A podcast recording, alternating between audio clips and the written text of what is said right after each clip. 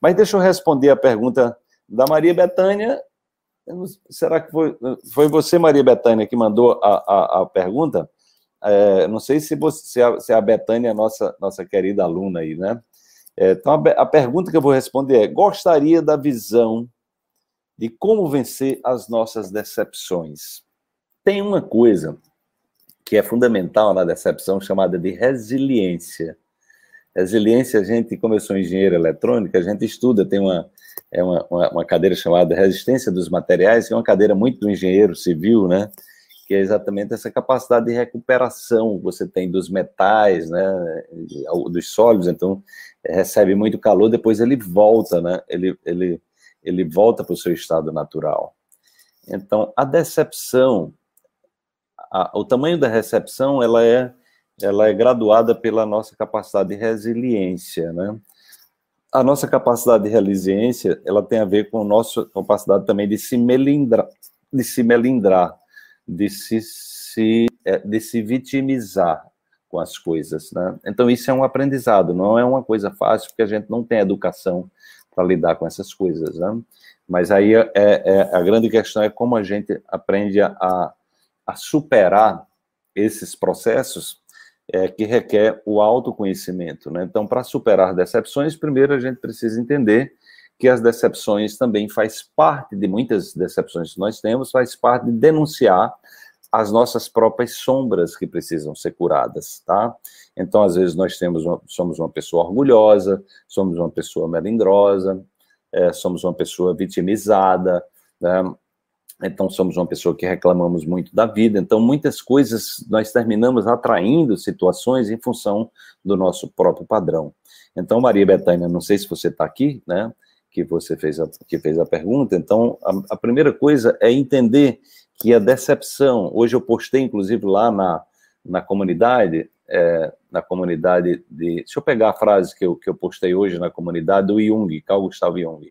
É, então, esse é um tipo de postagem que a gente faz com frequência. O encontro consigo mesmo significa, antes de mais nada, o um encontro com a própria sombra.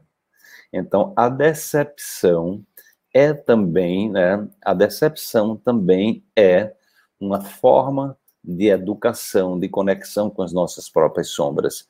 Quanto mais nós nos decepcionamos e, e, e, e, demoramos com aquela decepção, significa que tem alguma coisa dentro de nós que precisa ser curada.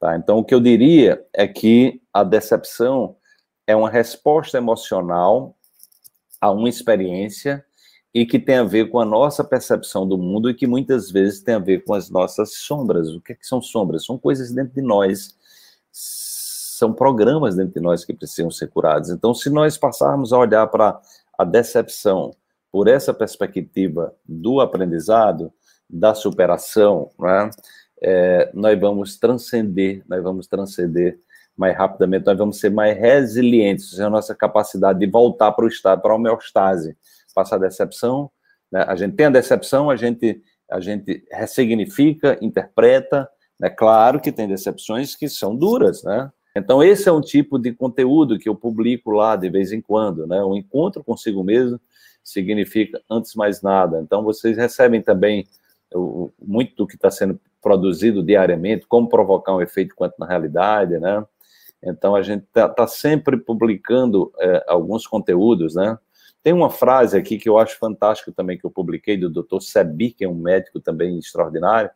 Ele diz assim: a sociedade que mantém a cura é, como um segredo, é, de forma que elas possam continuar a vender os seus medicamentos com altos lucros, não é uma sociedade real, mas é um verdadeiro, né, um grande asilo mental. Né? Então, a gente vai trabalhar essa, essa experiência né, é, de transformação. A ideia da, da da comunidade quântica de evolução e autocura é criar um ambiente de evolução.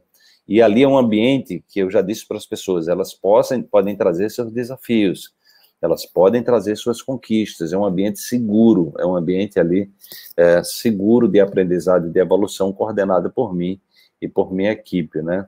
Então, as decepções são oportunidades evolutivas, são oportunidades de olhar para nossas próprias sombras, são oportunidades de curarmos as nossas dores mais profundas, de curarmos a nossa alma.